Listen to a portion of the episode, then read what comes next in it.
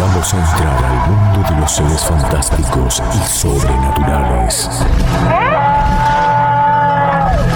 Las criaturas más asombrosas y los misterios irresueltos. Es el momento de la leyenda y el misterio. La columna de Historia de los Enigmas. Por el profesor Santiago Rosa en Todo Bien. Historia de los Enigmas. ¿Quién sabe lo que puede llegar a suceder?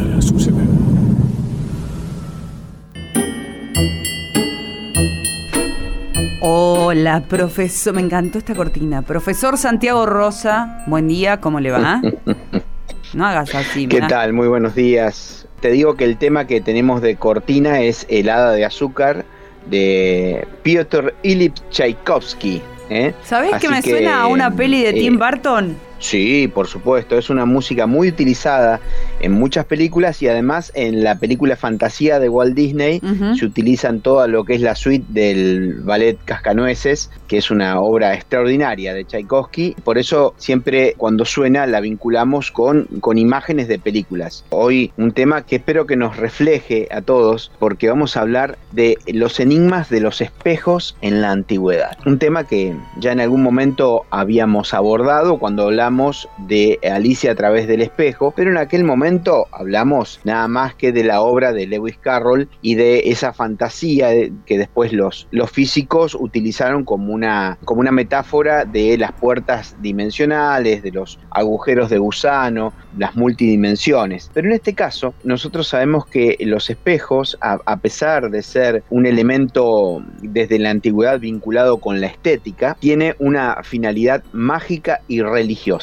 que es a lo que queremos apuntar. Uno dirá, ¿qué tendrá de mágico un espejo? Bueno, básicamente los espejos juntos con otras creaciones humanas, han modificado nuestra concepción del universo. Todo lo que son los, los avances en los cristales de aumento, por ejemplo, el telescopio, por ejemplo, nos acercó distancias. El telescopio nos permitió ir más allá de, de lo que el ojo humano pudiera ver y de lo que la mente incluso pudiera concebir, porque nos acercó las galaxias. Asimismo, el microscopio nos permite también, a partir del desarrollo de los cristales, poder introducirnos en el mundo microscópico y ver que hay un montón de criaturas microscópicas, hay universos microscópicos y entonces decimos, el mundo en el que vivimos está poblado por un montón de maravillas que nuestros ojos no alcanzan a contemplar, ya sea porque son infinitamente grandes o infinitamente pequeñas. Cuando hablamos del infinito, hay dos infinitos, el infinito del macrocosmos y el infinito del microcosmos. Pero si vamos al espejo, que en realidad los hubo y de, y de muchos materiales, y desde, desde una temprana antigüedad hubo de metal, de vidrio, las caras pulidas y algunas piedras sirvieron como espejos. El espejo es un cristal en el cual uno se contempla y no siempre se contempla tal cual es. Podría decirse que los primeros espejos en los que se reflejó el hombre, que es el que tiene conciencia de su propio reflejo. No vamos a hablar ahora acerca de qué ven los animales cuando miran el espejo, porque eh, llevaría toda una columna entera y se la prometo para otra oportunidad. Pero el hombre, al contemplarse en el espejo, mm, ve su propia imagen. Los primeros espejos fueron los charcos de agua, los lagos, los cursos de agua tranquila, en donde podemos ver nuestra imagen reflejada y la sorpresa de saber que estamos contemplando a alguien similar a nosotros, pero que sin embargo no somos nosotros. Esto parece una obviedad, Majo, pero mm, los espejos invierten la realidad. O sea, lo que vemos en el espejo no es nuestra imagen. O sea, no, no somos nosotros, sino que es nuestra imagen invertida, de izquierda a derecha, por ejemplo. Parece una obviedad, pero eh, viste que ahora en los partidos de fútbol eh, enfocan a, en vez, para los que no pagamos el, codificado, ¿no? Eh, enfocan a la gente y la gente muestra sus cartelitos y los carteles aparecen al revés. En ah, realidad, si nosotros hacemos un cartel, escribimos un cartel y decimos me quiero mucho y mm. lo ponemos delante del espejo, no lo vamos a poder leer porque invierte de izquierda a derecha la escritura. A propósito, los espías en la antigüedad escribían, incluso Leonardo da Vinci. ¿Te puedo dar otro ejemplo? Mm. La ambulancia. Sí, por favor. La ambulancia. Claro, las ambulancias eh, llevan eh, eh, escrito el nombre al revés para que cuando lo veas por el retrovisor, una de las opciones sea reconocerla y poder ponerte a un costado y darle paso. Sí, no, no pasa seguido, pero Bueno, pero hay un detalle. No solamente los espejos invierten las frases escritas de izquierda a derecha, sino que invierten nuestro rostro. No es lo mismo una fotografía nuestra de izquierda a derecha que de derecha a izquierda. ¿Por qué? Porque nosotros, si ustedes hacen un experimento, miren lo que los voy a poner a hacer a los oyentes. Pónganse una, una hoja A4 en la mitad de la cara, que les tape la mitad de la cara, o sea, tápense desde la mitad de la nariz, el ojo, la boca, y van a ver que uno de los lados de la cara está más acentuado que el otro. ¿sí? Generalmente en, la parte izquierda tenemos mucho más acentuados los rasgos, eh, el ojo, la mitad de la nariz, la boca, que en la parte derecha. Hay una diferencia. Incluso hay quienes dicen que eh, nuestro rostro perfecto sería poder juntar, eh, mm. poder transponer esa mitad donde tenemos marcado bien los rasgos con la otra y tendríamos una simetría. Perfecto. Que es lo que da el origen de la belleza a las personas. Sí, igual, este, más allá de, eso, también hay simetría. Eh, a lo, vos, vos, estás diciendo a lo ancho de la cara, digamos, con los dos pares de ojos y demás. Y también a lo largo hay simetría. Claro, transversal y longitudinal. Perfecto. Porque los, los espejos también nos, nos invierten y nos ponen de cabeza. Mm. Si miramos una cuchara en la parte de adentro, cóncava, o, la damos vuelta, nuestro rostro se va a empequeñecer o agrandar. Y son los famosos juegos de espejos que solía ver en los circos o, en, algunos lugares donde están los espejos que nos van haciendo flaquitos, gordos, petizos. Pero viste que, que cómo, te, cómo te desorienta eso, Santi, cuando entras a un lugar poblado de, espejos. Porque ahí está la magia. Mm. Porque en realidad, Majo, y lo que decís es muy importante, no es ninguna obviedad, los que tenemos una imagen deformada de nosotros, somos cada uno de nosotros mismos. Eh, estoy con mucha redundancia. O sea, cada quien tiene una imagen deformada de sí, porque en la mente nos imaginamos cuando teníamos 20 años o nos imaginamos más lindos, otros se imaginarán más feos, pero básicamente, por ejemplo, en los hospitales no hay espejos en, las salas de recuperación, mm. porque bueno, el convaleciente se levanta y se ve demacrado y la verdad que a veces se asusta, y aquellos que se someten a cirugías estéticas tienen toda una cuestión de volver a enfrentarse al espejo. Pero en lo cotidiano, el espejo nos devuelve una verdad que nuestra mente acomoda. ¿sí? Hasta acá estamos dentro del plano de la psicología y es por eso que nos, nos, asusta ver nuestra imagen deformada, pero la mente nuestra intenta acomodar el rostro. Hay algunos rostros que son más difíciles de acomodar que otros, mm, dirían. sí. Pero desde la antigüedad, por ejemplo, los espejos han estado siempre vinculados a la mujer. Todas las crónicas, tal vez porque fueron escritas en su mayoría por, por hombres y nos han llegado pocas crónicas escritas por mujeres, pero todas las crónicas, todas las representaciones de la antigüedad, yo te digo, los primeros espejos que se encontraron datan de 6200 antes de Cristo, eh, en una ciudad llamada Cataluyuk en Turquía. Y, lo hacían con espejos de obsidiana, que es una, una, roca ígnea de color oscuro, se llama un mineraloide, mm. eh, que ellos pulían y podían ver una imagen. Claro, pero era opaca. Bueno, era opaca, correcto. Y aparte, eh, los, los, espejos tienen que tener dos características.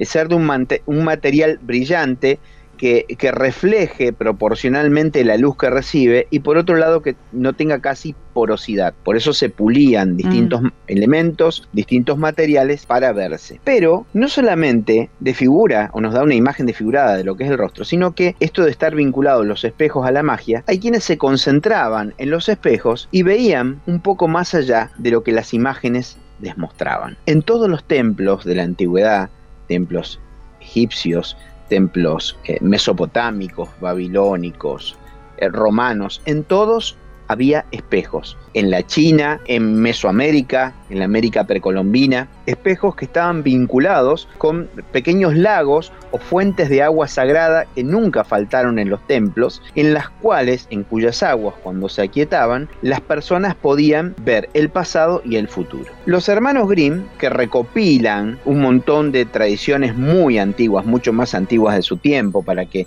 nosotros nos ubiquemos en el periodo histórico y la película está buenísima de los hermanos Grimm, fue cuando eh, Napoleón invade eh, Alemania. Los hermanos Grimm rescatan un montón de tradiciones que tienen que ver con los espejos y ahí está el famoso espejo de Blancanieves. Mm. Espejito, espejito, dime la verdad. Eso, ¿Quién es más bonito? Eso estaba pensando, hay un montón de películas clásicas que tienen como protagonista el espejo. Claro, porque eh, el espejo, en realidad... Alicia. Alicia en el País de las Maravillas, que como es un gran matemático, habla de las simetrías. ¿Qué es lo que hace Lewis Carroll? Él plantea un universo que es el mismo que el nuestro, pero con leyes inversas. Como la canción de El Reino del Revés de María Elena Walsh. ¿No se llama Alicia a través del espejo el, original? Es otra versión. Ah. Está Alicia en el País de las Maravillas y Alicia en el País del Espejo. Ah. que es curioso porque fueron dos libros que escribió, no fueron los únicos que escribió él, y la reina de Inglaterra de ese momento estaba tan maravillada que pidió que todos los libros que escribiera Lewis Carroll, que no era el nombre original, sino el seudónimo de este matemático, se los llevaran y los otros libros que escribió fueron libros de, de, aritmética muy aburridos y la reina se, bueno, se despachó con que había comprado un libro demasiado aburrido de aritmética y que no tenía el vuelo intelectual de, estas obras. Pero lo que Carroll habla es de justamente el espejo como el acceso a otra dimensión, que Borges lo cita muy bien. Borges dice que en algún momento hay un, un universo que fue condenado a ser esclavo de nuestro universo, donde cada uno de nosotros tiene un igual y está condenado a repetir lo que nosotros hacemos. O sea, cada vez que miramos el espejo, no vemos nuestro reflejo, decía Borges, sino que vemos otra persona que vive en otra dimensión, que es nuestra esclava, que está condenada a imitarnos. Y refiere de un cuento chino que algún día estos habitantes del otro lado del espejo se van a revelar y van a conquistar nuestro mundo apareciendo a través del espejo, ¿sí? Como dice el Zen, esa frontera del espejo, la delgada línea que parece separarlos, tan solo los potencia, ¿eh? el yin y el yang. Entonces dice que esos seres del espejo van a irrumpir en el mundo. Y lo primero que se va a ver, dice una vieja fábula china, es un pez dorado que va a emerger como un puntito amarillo que va a ir creciendo y a partir de entonces los seremos nosotros los esclavos de los seres del espejo. Pero en el cuento de eh, Blancanieves aparece un rostro. ¿Por qué? Porque en la antigüedad los espejos se utilizaban para invocar deidades, dioses, y para invocar también el espíritu de los muertos. Mm. ¿sí? Como es una puerta dimensional, aparecía del otro lado. El caso del espejo de Blancanieve, el espíritu del espejo, lo que hace es reflejar el pasado y el futuro. Cuéntame, ¿qué pasó con mm. quién es, qué, pasó con Blancanieves? Bueno, en verdad el cazador no la mató, mató en su lugar a un ciervo y el corazón que te trajo es de un ciervo, así que Blancanieve vive y yo te profetizo que la, la profecía sigue y ella va a ser la que te va a destronar, le dice a la bruja malvada. Y uno dice, bueno, pero es solo un cuento. Bueno, pero ustedes saben que Nostradamus se inspiró en una esfera de cuarzo que estaba sobre una fuente de eh, mercurio. No, no sabía. El mercurio, que es un elemento que es altamente tóxico, por supuesto al cual se refirieron los antiguos alquimistas y que tiene toda una, simbología que algún día vamos a, desarrollar, sirve junto con el cuarzo para ver el futuro. Y hoy antes de que termine la columna les voy a dar un ejercicio a los oyentes, les voy a regalar un ejercicio a los oyentes que proviene, no, no, es, no lo inventé yo, proviene de la más antigua sabiduría, que es poder ver el pasado y el futuro a través del espejo. ¿Por qué? Porque en la antigüedad se creía que los espejos tenían la propiedad no solamente de mostrar lo que se anteponía ante ellos, sino que funcionaba como una pantalla que les permitía viajar a la dimensión de la eternidad. Casi todas las tradiciones vinculan el espejo con el alma. Hay un ejercicio muy bonito que es mirarse a los ojos. Los ojos son que dicen el reflejo del eh, alma. Todas las tradiciones espirituales, el espejo del alma, ¿sí? Las ventanas a través del cual podemos ver el alma. Por eso le exigimos a una persona, mírame los ojos. Y dice que si uno puede permanecer media hora en silencio, observando sus propias pupilas, ¿sí? Adelante un espejo, el alma contempla el alma. Es un ejercicio muy lindo que da muchísima serenidad. Y fíjate que existió hasta no muy entrado el, siglo XX, la costumbre, se decía que cuando una persona moría, se dice que en los ojos, en la retina de una persona que muere, como esa ventana del alma, queda grabada la última escena que vio antes de morir. Vamos a, a desarrollar brevemente esta idea. A ver. El ojo humano es lo más parecido a una cámara fotográfica. Claro. Sí, sí, de hecho, sí, cuando te explican en física y cuando te explican la visión también te, cuentan cómo se invierte y demás, ¿no? Correcto, y, y cuando estudias cine te dicen, eh, ojalá pudiéramos filmar como mira el ojo, oh, porque el ojo es la cámara más perfecta. Sería extraordinario, ¿no? Ahora, cuando se empiezan a desarrollar todas estas cuestiones de la cámara fotográfica y se empieza a estudiar las leyes físicas de la refracción de la luz, se empieza a preguntar qué pasa con, con la retina. Si una persona se muere, si apaga esa cámara que refleja el mundo, ¿deja de reflejarla? O sea, los ojos toman una última foto de lo que ven. Esto aparece en la película Jack el Destripador. Aparece en la película porque es parte de las crónicas. Se decía que se podía llegar a encontrar un indicio de quién había sido el asesino de una persona porque quien lo contemplaba dejaba grabada esa imagen. O sea, el ojo dejaba de mirar, moría con los ojos abiertos y quedaba esa imagen. Bueno, es muy escabroso explicarlo porque eh, hay que retirar la, retina y estudiarla pero lo curioso es que eh, en caso de conejos de algunos animales o de personas, se, lograron encontrar, eh, por ejemplo, los tres escalones de, los condenados a muerte antes de subir a la guillotina grabados ah. en la retina. Optografía se llama la, disciplina.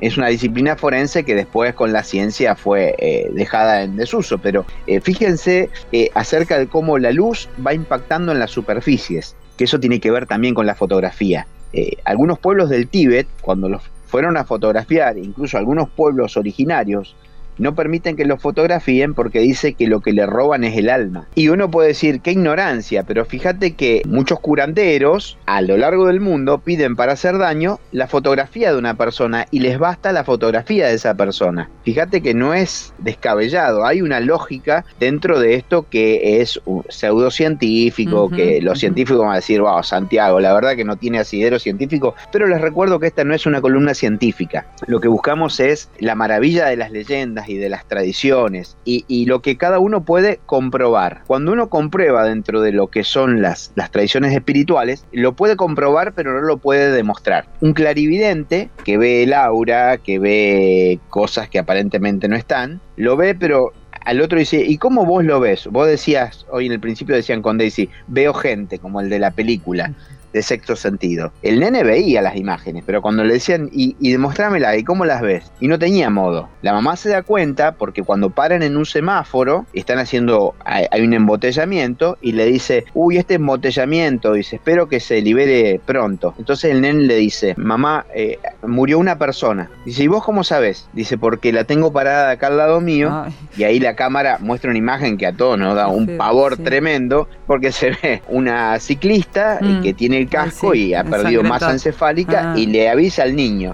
Eh, los vampiros no se reflejan en el espejo porque no tienen alma. Y un detalle, tampoco dan sombra. Claro. La sombra de la persona es nuestro reflejo oscuro. Y, según Twilight. vamos a hablar de la magia. Según Twilight brillan en la, son brillantes en la bajo el sol si, si llegan a estarlo. Claro, claro, por, por esta cuestión de, lo, de, los opuestos. Fíjense que esto de los espejos en Semana Santa, anteriormente la gente mayor lo, va a saber, grupos de riesgo.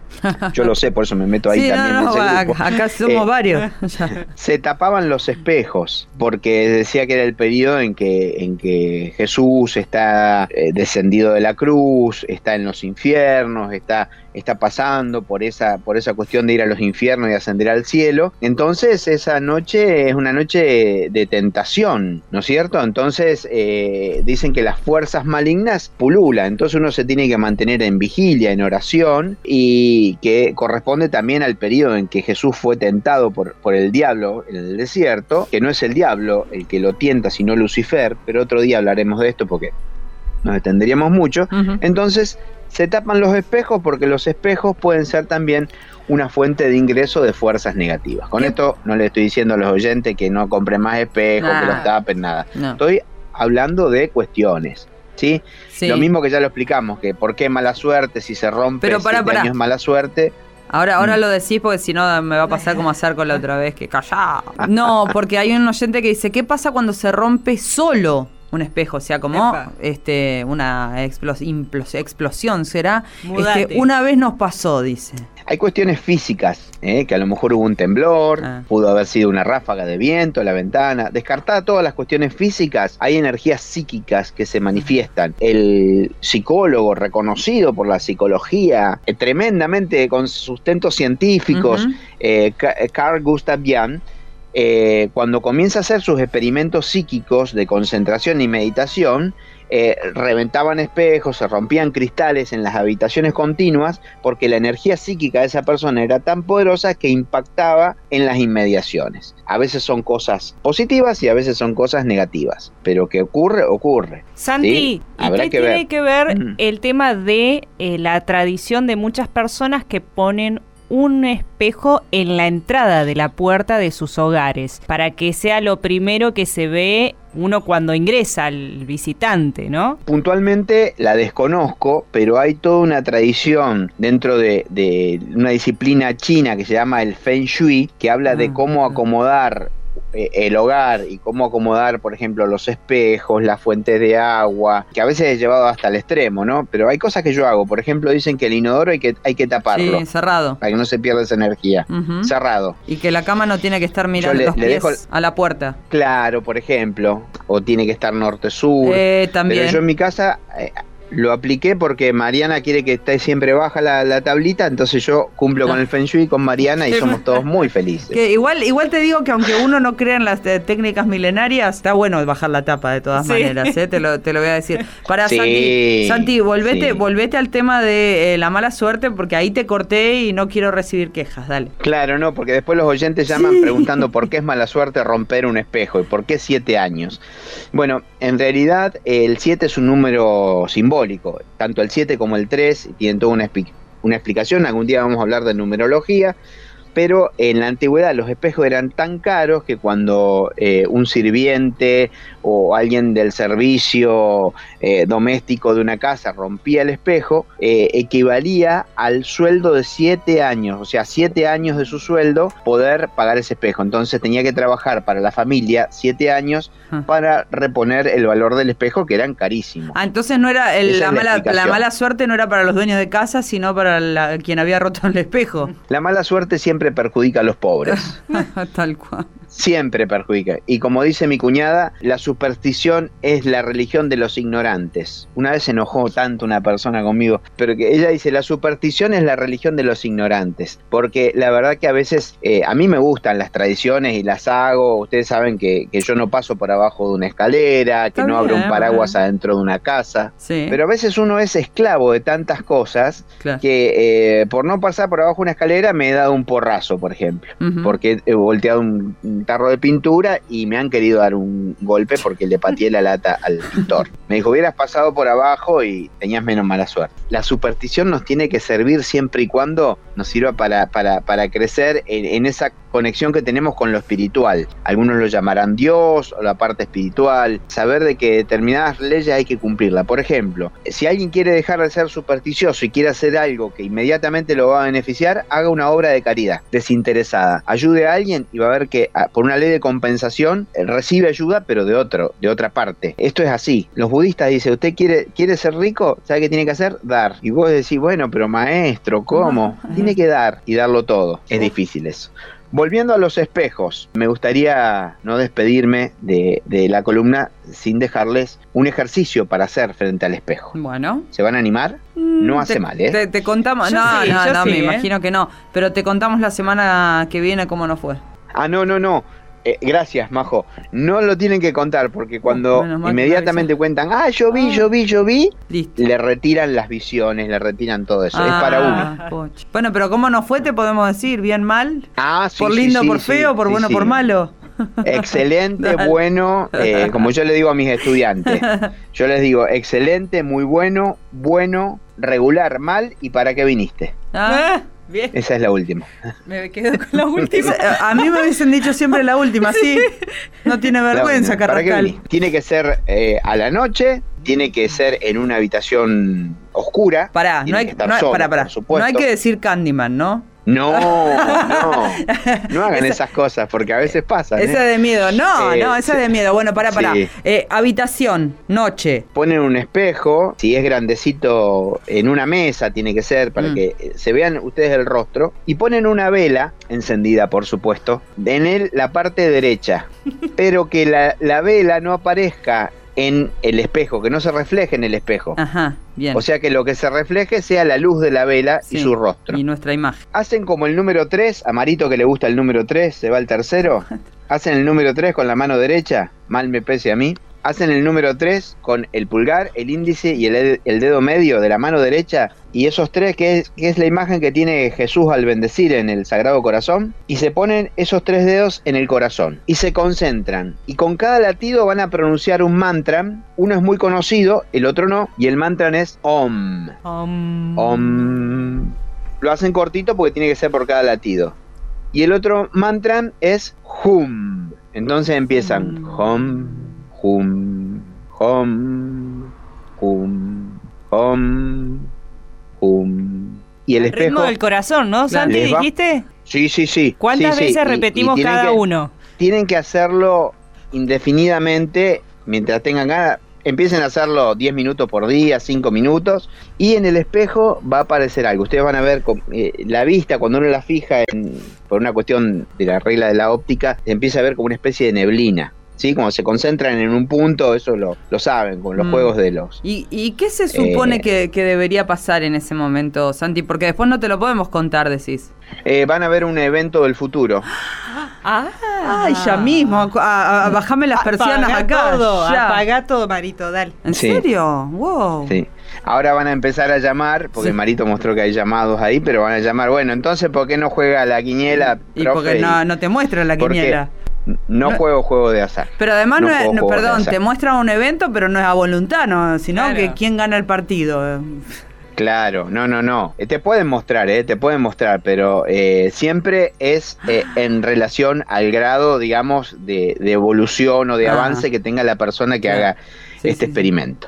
Me quiero ir ahora porque lo quiero ir a hacer. que se haga de noche. Aparte, les va a venir bien porque van a meditar, se van a serenar van a quedar con una sensación linda. Y no pasa nada raro ni nada feo. Ah, bueno, bueno, ahí, ahí termina el ejercicio y vos, y después para volver, digamos, a la tranquilidad, lo habitual, ¿qué haces? Tranquilo, apagás la vela, la luz. prender la luz. sí, ah, sí, sí. Ah, bien, un detalle, siempre queda un detalle. Ah. No soplen la vela. Ah. Porque eso es impurificar la vela. ¿Y cómo la pagamos? Ahora le soné el cumpleaños a todos. No, pero, para, el cumpleaños no se aplica. no, en el cumpleaños no vale. ¿Y cómo apagamos la vela? Con una apagavela o con un pocillito invertido. ¿La ahogás? La ahogás, exacto. Ah, bueno, bueno. Los hindúes dicen que eh, el, el, el, hálito humano, el aliento, impurifica el fuego. Por eso apagarla corta de determinada cuestión espiritual. los que lo quieren hacer, si usted se siente bien soplando, sople, pero no es lo recomendado. Está bien, no va a pasar nada malo tampoco. Está bien. LU5 Podcast. Todo bien.